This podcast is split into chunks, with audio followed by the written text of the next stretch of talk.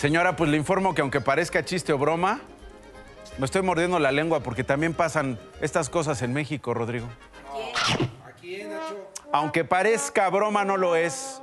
Fíjate, al Instituto Nacional Electoral llegó ayer el candidato presidencial de Movimiento Ciudadano, que ya ves que tienen una suerte el Movimiento Ciudadano, Jorge Álvarez Maínez, para registrarse como candidato presidencial.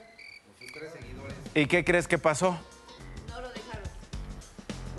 Que no lo dejan pasar. Nadie lo conoce. O sea, de repente, ¿cuál es su nombre?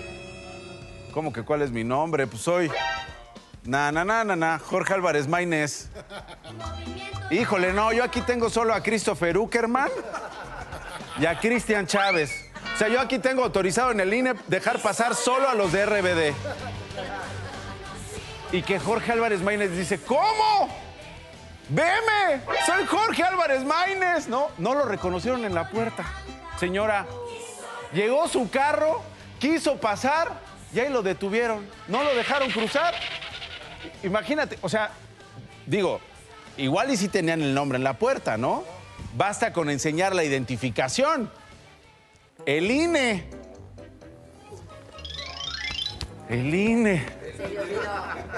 No traje el INE. ¿Cómo? Oye, pues ¿a qué vienes? Al INE. ¿A qué? ¿A que voten por mí? ¿No traes el INE? Es lo que dicen, ¿no? ¿Qué pasó? Que finalmente no encontraban como la identificación. ¿Dónde está mi INE? ¿Cómo que dónde está tu INE, no? Si vienes a registrarte al INE. Y uno de sus acompañantes, según cuentan las versiones, tuvo que explicar a los encargados de seguridad que era el candidato de Movimiento Ciudadano. ¿El qué?